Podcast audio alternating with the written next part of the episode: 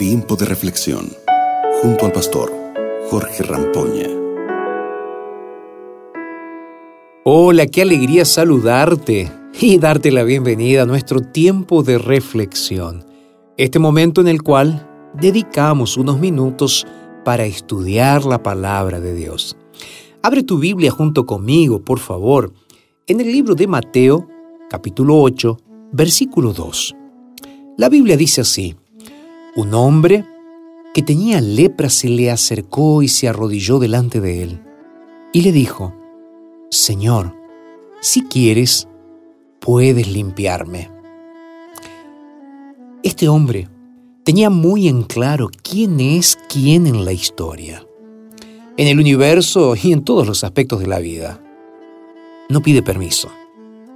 No se preocupa con aquello que los otros van a pensar. No está interesado en su apariencia, cómo está, cómo se ve delante de todos. Sin embargo, este hombre que llega hasta Jesús contra todas las reglas y en actitud de adoración, llega a los pies, sí, a los pies de Cristo. Y llega para decirle que si Él quiere, si Jesús quiere, si es su voluntad, lo puede limpiar. Exactamente, creo, ese es el espíritu que la Biblia espera de quien se acerca a Cristo. Lamentablemente, hacemos caso al enemigo de Dios, que nos quiere convencer, y, muchas veces lo hace, nos quiere convencer de que necesitamos arreglar nuestra situación, mejorar nuestra vida, solucionar nuestros problemas, antes de acercarnos a Dios. Piensa junto conmigo, si el leproso hubiera intentado curarse para inmediatamente después presentarse delante de Cristo, él hubiese muerto sin la posibilidad de salvación. Porque por más esfuerzo que tú hagas, nunca conseguirás limpiar tu vida de pecado. La idea de Dios es que llegues a Él exactamente como te encuentras, como tú estás en este momento. Tú y yo somos pecadores, así como aquel leproso era leproso. No hay medio pecador, como tampoco hay medio leproso. Hoy quiero incentivarte, pedirte que vayas a los pies de Jesús así como te encuentras, porque llegar a los pies de Jesús exige la postura correcta.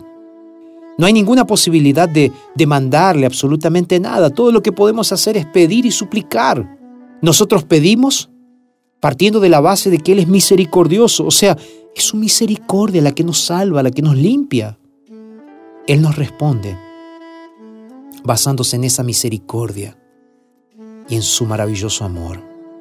Llegar a los pies de Cristo es entender que Él es el Señor y que Él tiene poder.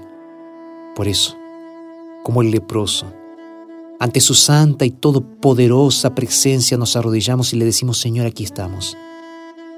En la vida espiritual, cuanto más tiempo estamos arrodillados delante de Jesús, más fuertes seremos. El pedido del leproso es realizado, creo yo, en el tono exacto, en el que el cielo escucha, en el cual Dios escucha.